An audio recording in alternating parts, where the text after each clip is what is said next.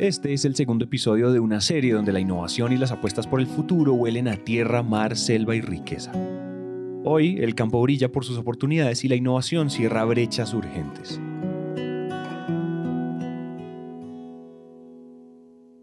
Queremos empezar este episodio proponiéndoles un juego. Este episodio, como todos los de esta miniserie sobre innovación rural, pretende también ser un viaje, y la pretensión de ese viaje es la resignificación. Para Ney, yo sé que me estoy adelantando, pero nos interesa, o más bien como propósito, nos devela transformar el campo colombiano y facilitar su desarrollo sostenible, y una carga de ese desarrollo es su narrativa. A continuación, entonces, vamos a tratar de descubrir una región de Colombia sin decirles cuál es. Y ustedes, como esto es un juego, tienen que adivinar. Entonces, pista número uno.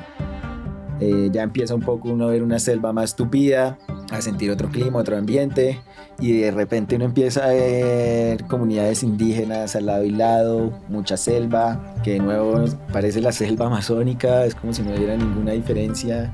Eh, hay mar, hay ríos, ya tenemos como una, una cultura entre el río, el trópico y el mar, muy, muy, muy interesante. Y el, sol es intenso, de verdad, es un tatuaje que le queda a uno marcado después de vivir unos años allá y, y entonces empieza el primer reto que es el clima. Uno no se halla con el calor, es un calor muy, muy, muy intenso. Pista número 2. yo he tenido atardeceres donde ves eh, guacamayas azules en el atardecer y ves al fondo el mar. Huele, huele a mar. Y tú te quedas como, uff. Huele a banano. Eh, es el sabor de la comida exquisita del mar con la mezcla de los sabores pues del plátano y el banano. El aire es tibio y cálido, eh, hay una humedad, pero es una humedad que va como cargada de los nutrientes de esa tierra, entonces es una, una humedad que huele como a, una, a un agro frondoso y a muchas flores llenas pues como de... Es, es una tierra suculenta, suculenta y olorosa, selva, mar y a fuerza. Y por último, pista número 3 es como una mezcla de razas con una fuerza impetuosa increíble. Culturalmente es muy rico, ¿no? Entonces están las comunidades indígenas, por lo general tiradas más hacia la serranía de la Vive. Como decía, que colinda con, con el departamento de Córdoba, hay mucho chilapo, mucha cultura costeña en toda la ribera, en toda la, costa también, ¿no? Eh, también está nada más a 250, 170 kilómetros de Medellín, entonces está toda la cultura paisa, eh, blanca, más la cultura chocuana, eh, porque puede que en las fronteras, pues el tema de si es de Chocó o de Antioquia esté más definido en el papel, pero culturalmente hay una cantidad, cantidad de tradición chocuana y, y de personas que vienen provenientes del Chocó. El tema que también está en la frontera con Panamá, un intercambio también muy interesante. Entonces eso lo hace un lugar loquísimo, fascinante, increíble, rico, que empieza como a Sí, obvio. Yo creo que ustedes ya saben. Como de verdad robarle a uno un poquito el aliento y a decir, uy, pero, pero como no había tenido Urabá nunca en el radar, ¿no? Urabá, que en lengua indígena catía significa tierra prometida, es un territorio que muchos colombianos nos demoramos en reconocer, lo cual va desde cosas sencillas como ubicar de manera certera en el mapa hasta reconocer su riqueza. La riqueza de Urabá, que comienza desde una convergencia histórica y geográfica entre muchísimas riquezas culturales del país, Parece mentira que en una misma región confluya todo esto. Incluye también una cercanía estratégica al Océano Atlántico y unas tierras irracionalmente fértiles. En el Urabá se ha encontrado que hay hasta 40 metros de profundidad de suelo productivo. Entonces, lo que tú siembras allá, lo que les decía, lo que se siembra, el cacao crece divino, el banano, el plátano, la palma, el coco. Lo que ahora, por ejemplo, está en todo su auge el maracuyá te pasan unas cosas increíbles. Por ejemplo, la palma de aceite. La palma de aceite en el Urabá crece no, no larga y ya no la puedes coger, sino que crece gorda, bajita y te da frutos 40 años. Y ha pegado muy bien el híbrido. Y no se trata como un monocultivo, sino que se, se combina. Entonces, han logrado unos ecosistemas que todo eso a nivel geográfico son un montón de fortunas. Ahora, aunque quisiéramos, no podemos decirles que Urabá solamente es riqueza. Entonces, devolvámonos un poco pero como no había tenido Urabá nunca en el radar, ¿no? Yo creo que es la desgracia de, la narrativa violenta de la región, que, que, no le ha permitido a uno darse la oportunidad de, de explorar y conocer otro, otro Urabá. Para profundizar, la mujer que hemos estado escuchando es María Antonieta Restrepo, que lleva unos ocho años trabajando en Bancolombia. A mí me entregaron la zona hace cinco años, me la entregaron comercialmente como una zona pues que tenía un potencial, pero que tenía muchos problemas, el Urabá y todo el norte antioqueño. A mí me entregaron la zona, yo venía a ser la directora del proceso de crédito de toda la organización Bancolombia y yo dije, Dios mío bendito, ¿qué es este chicharrón? ¿Yo qué voy a hacer? Y me fui para Pro Antioquia, para donde Rafael Aguad, que estaba en su momento. Le dije, Rafael, me muestra mi zona de cara a ustedes. Me sacó el mapa de la zona y me mostró que la zona mía, el 70% estaba en granate. Granate era el color que le ponían a todo lo que tenía. Falta de gobernanza, delincuencia, informalidad, conflictos urbanos, bueno, lo que ustedes quieran. Entonces yo dije, ah, bueno, yo pensé, pues no, yo, yo qué me voy a tener que poner a hacer. Los retos de Urabá son tan viejos como complejos. A continuación, escuchamos a Juan Carlos Mora, presidente de Bancolombia. Eso es una zona que es riquísima, como lo es casi toda Colombia, y que tiene todos los problemas que ha tenido Colombia. Todos. Y, y unas comunidades con ganas de salir adelante y a continuación escuchan a Víctor García, campesino y oriundo del Urabá. Alguien una vez me preguntó que si, que si el tema del COVID era lo peor que nosotros nos había pasado en, en la región y yo simplemente me eché a, me eché a reír. Entonces la persona pensó que me estaba burlando, que estaba... Pues realmente eh, nuestros productores son unos berracos. Ellos, ellos han sobrevivido a situaciones mucho más adversas que, que un COVID en la región del Urabá se vivió una época muy fuerte en el tema de, eh, de violencia. Incluso nosotros vivíamos en una finca eh, muy, cerca, muy cerca del casco urbano, por allá hora y media. Y eh, más o menos en el 94 era, era una vereda pues, del municipio de Chigorodó, donde habían pues, muchos habitantes y creo que hasta la fecha, hoy, hoy en día, creo que ya no vive absolutamente nadie en ese territorio. Eh, en otras palabras, prácticamente todo le tocó migrar. Eh, más bien le tocó vender una finca que teníamos de casi 100 hectáreas. Eh, tenemos aquí gente pujante, gente comprometida, gente que a pesar de la adversidad, de los problemas, que muchas madres han quedado, han quedado viudas, que muchos hijos han quedado sin, sin padres y madres, pero vemos de que aún conservan algo lindo y es de que aún siguen soñando. Cuando narramos territorios como Urabá, hay dos narrativas que son muy tentadoras. Por un lado, es fácil caer en el pesimismo cuando los retos son tantos y tan viejos. O por el otro, la alegría y la resiliencia de los urabaenses, a pesar de las dificultades, pueden llevarnos al romanticismo de la pobreza. Hoy queremos hablar de Urabá desde la oportunidad, pero desde el realismo, partiendo del hecho de que transformar positivamente un territorio es un viaje largo, sistémico y multijugador. En Colombia y, creo que en varios países de Latinoamérica, las zonas rurales tradicionalmente han estado excluidas del desarrollo. Si uno ve el desarrollo de Colombia en los últimos 30 o 40 años, las ciudades han, han avanzado, han mejorado. Eh, tenemos un avance económico. Eh, el, eh, si uno lo mide en términos de, indicadores, el Producto Interno Bruto por persona ha aumentado, pero de una manera muy desigual. Las ciudades han crecido, pero el campo y las zonas rurales han quedado atrás. Y eso explica muchos de los problemas que tiene Colombia, incluyendo el tema de la violencia ha habido una ausencia del Estado, pero también ausencia de los privados, eh, no ha habido y hay un, desarrollo muy desigual. Colombia tiene un gran potencial en sus zonas rurales, pero han sido tradicionalmente abandonadas. Es probable que estén pensando, pero ¿qué hace el presidente de Bancolombia hablando en este episodio? Pues para contarles esta historia tenemos que contar que en el año 2016, que además coincide con la firma del proceso de paz de Colombia y con los retos inminentes del mismo de cara a territorios mayoritariamente rurales, Bancolombia estaba redefiniendo, o por lo menos reflexionando sobre su rol en la sociedad más allá de su core, que como sabemos es la intermediación de dinero. La reflexión, puesta en palabras, suena más o menos así. Ese tema tradicional yo creo que eh, no es realmente el mayor impacto que una organización como esta tiene. Su capacidad de congregar a otros para tener un impacto social en el desarrollo de los países en que estamos es trascendental, es fundamental y, es, y va más allá de nuestra propia actividad eh, puramente de intermediación de dinero. En ese sentido, hoy nuestro foco es cómo apoyamos el desarrollo de las comunidades rurales en Colombia las entidades como en Colombia tienen un rol fundamental que, jugar en cómo llevar desarrollo a estas zonas rurales, desde el pequeño productor hasta la agroindustria. Y para esta misión, el aliado del banco es la fundación. ¿Qué sí podía hacer la fundación? Cómo inspirar, cómo ir de avanzada en ciertas cosas y cómo empezar a trabajar de cerca con el banco para que se generen estos modelos que hacen magia. Digamos que ahí tenemos una gran aspiración y es que el campo se vuelva más atractivo que las ciudades. Ella es Lina María Montoya, directora ejecutiva de la Fundación Bancolombia, y con este contexto, y para que esto no se quede en palabras sino en acciones puntuales, volvamos a Urabá.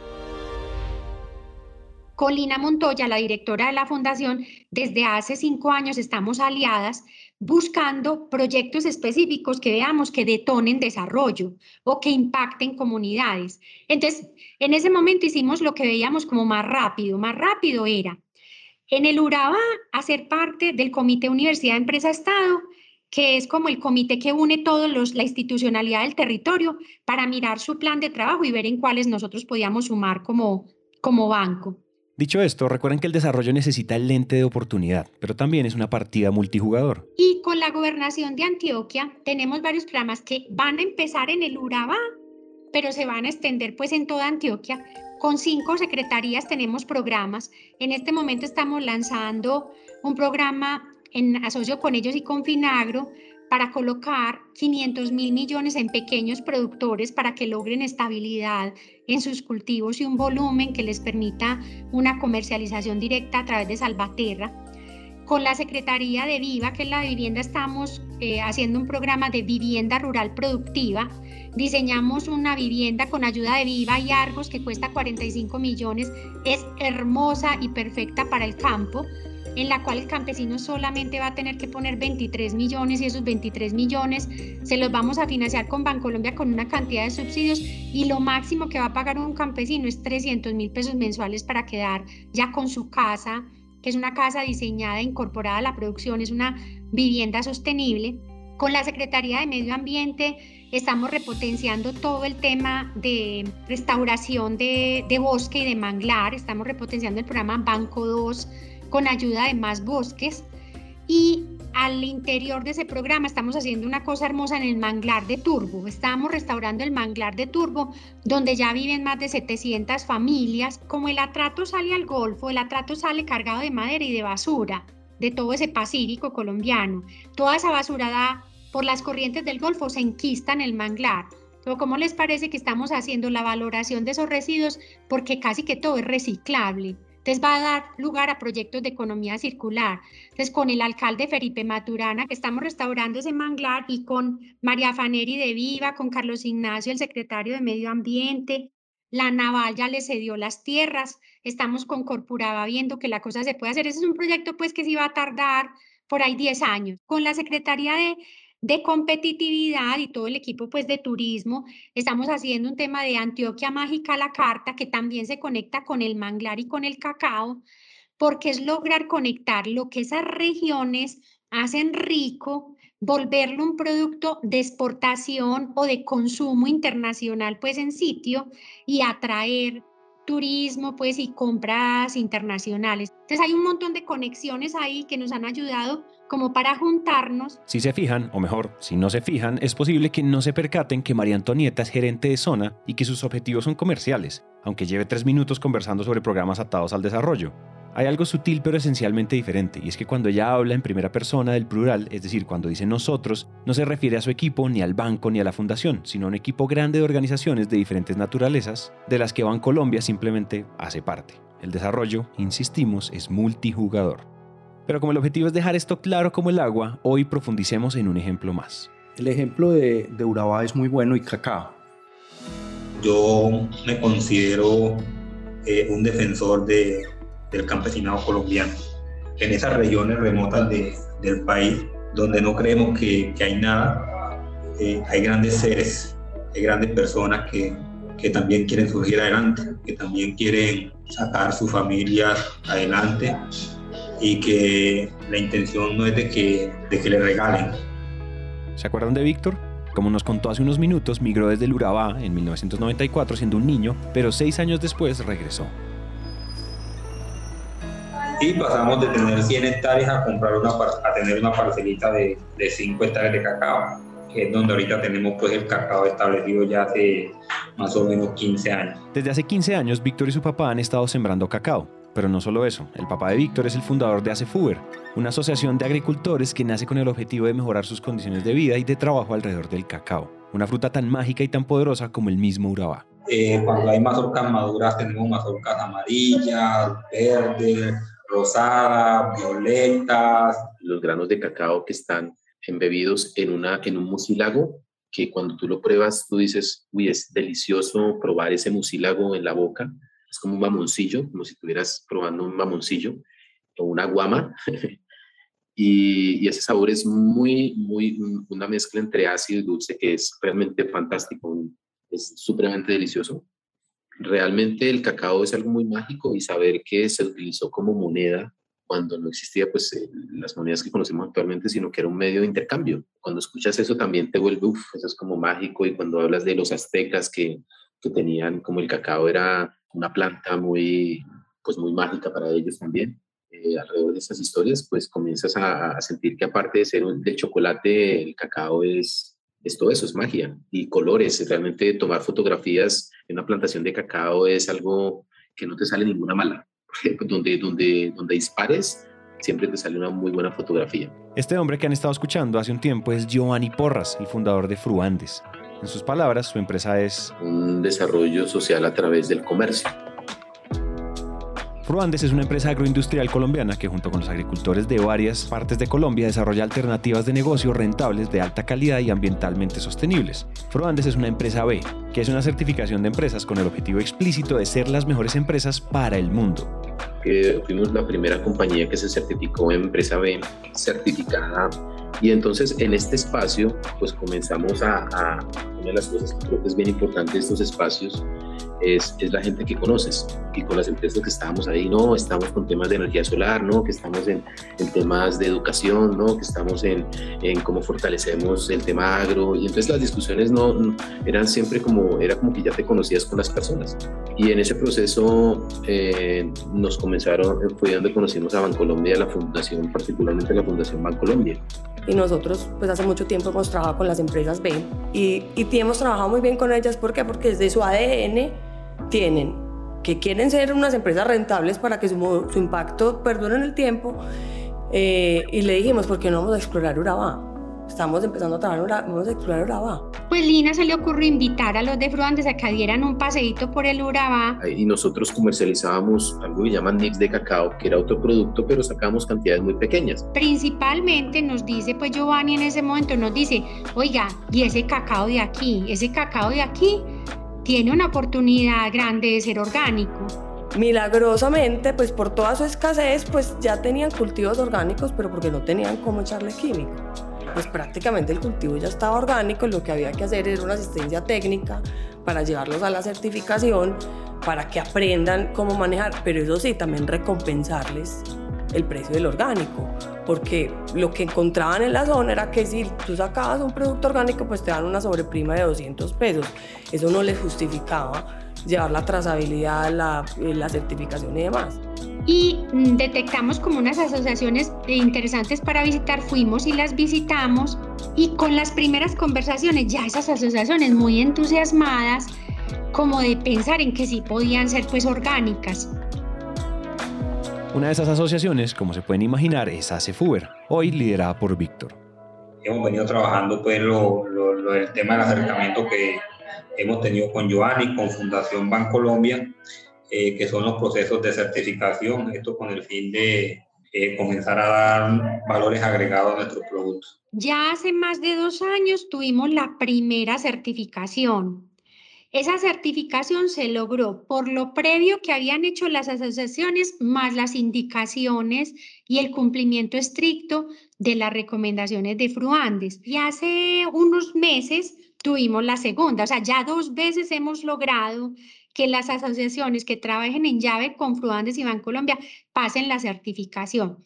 ¿Qué significa estar certificado en orgánico? Significa que ya no estás sujeto solamente a la compra en el mercado nacional, sino que ya te vuelves de talla internacional. Puedes exportar directo, el todo es que te enseñen que ese era nuestro proyecto. Les queríamos enseñar a ser autosuficientes y sacar el producto afuera y mínimo logran un 30% diferencial en el producto. Entonces esa fue como nuestra experiencia de nos unimos, unimos recursos, experiencias y, logramos armar este, este proyecto. Eh, y pues, pues ha sido un, todo, un, todo, un, desarrollo, una innovación en la zona que aún sigue dando frutos y, y dando mucho de qué hablar en, en, el país, porque en ese momento cuando sacamos la primera certificación orgánica, eh, subimos las estadísticas de todo el país porque solamente habían registradas en ese momento como 68 hectáreas sin cacao Hoy contamos con 240 productores asociados. Eh, inicialmente comenzamos con 80 hectáreas de cacao. Hoy tenemos casi 800 hectáreas de cacao.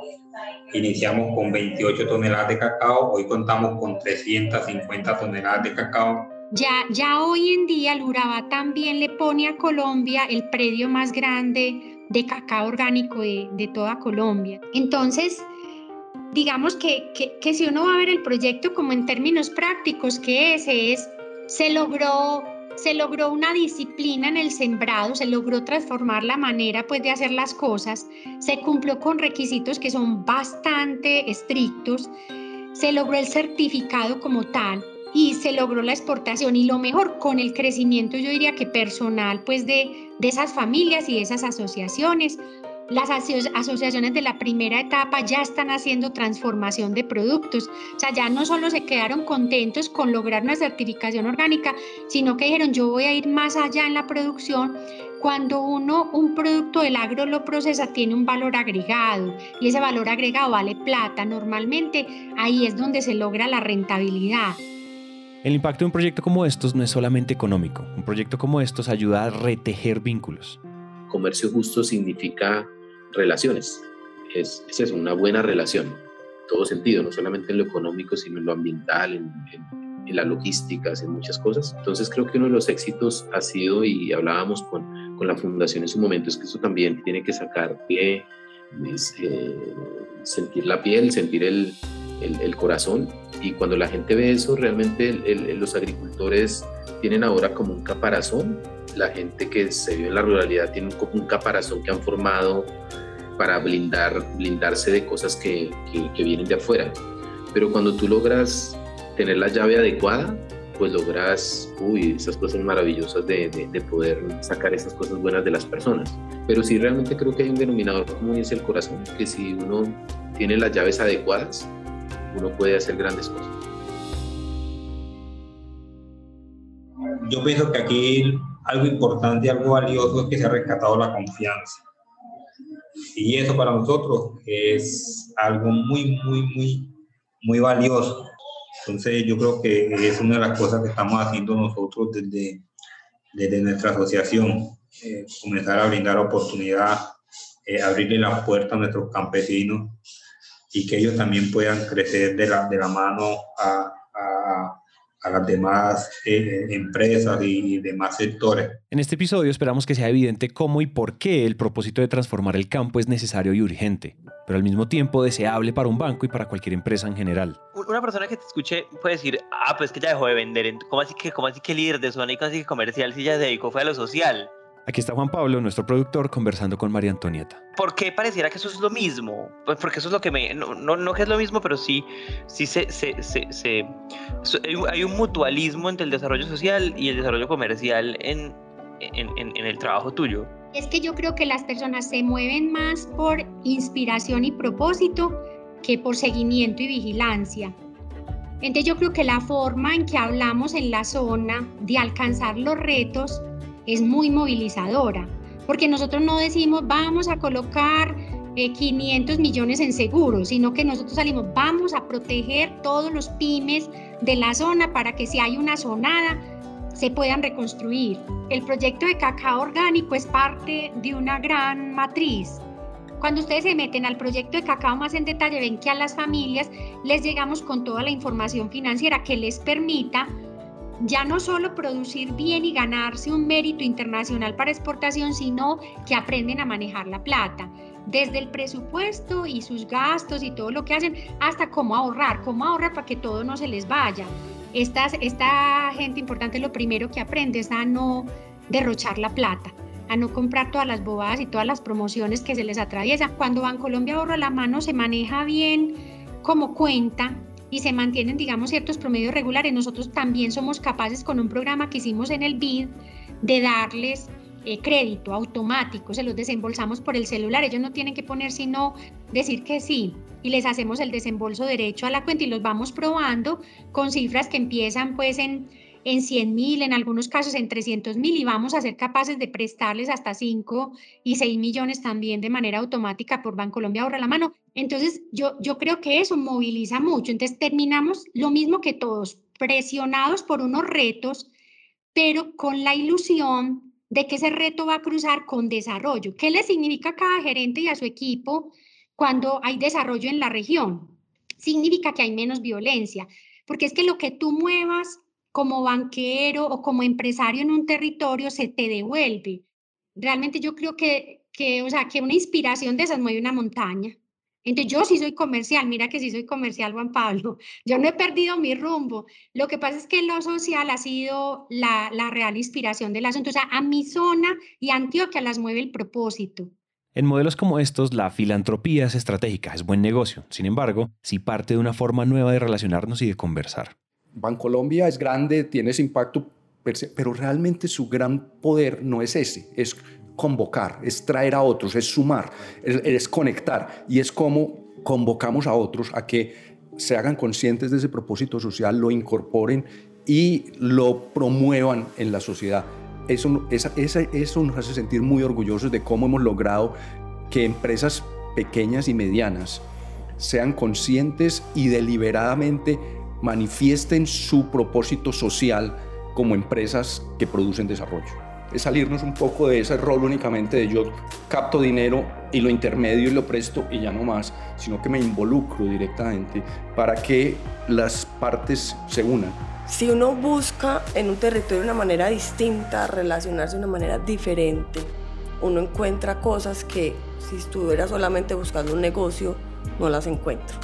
Y algo que mencionaba Juan que es muy importante y es el tema de aliados. Colombia cuando uno piensa que tenemos más de 22 mil empleados, que ahí hay un conocimiento enorme. Tenemos más de 11, 12 millones de clientes, pero ¿qué son esos clientes? ¿Qué hacen esos clientes? Entonces, una cadena de proveedores enorme y, mucho, y muchos aliados. Entonces, ¿qué puede hacer Bancolombia? Y uno de sus grandes activos es que inspira confianza. Entonces, tenemos un propósito de trabajar por ese campo, por hacerlo rentable, por hacerlo sostenible. Entonces, invitamos a esos otros aliados que nos acompañan. Entonces, hacer labor social sí que paga, es lo que más premios da. La zona brilla, la zona es un ejemplo en auditoría, en riesgo de crédito, no tenemos problemas ni de cartera, ni de enredo, ni de rojos nada, o sea, eso es una zona ejemplo. Entonces, ¿cómo les parece pues lo que significa trabajar en lo social? O sea, tenemos cosas por hacer, ganas, eh, con qué tenemos equipo para hacerlo, tenemos aliados en el territorio. Y nosotros queremos replicar esto de manera que sea realmente un impacto social.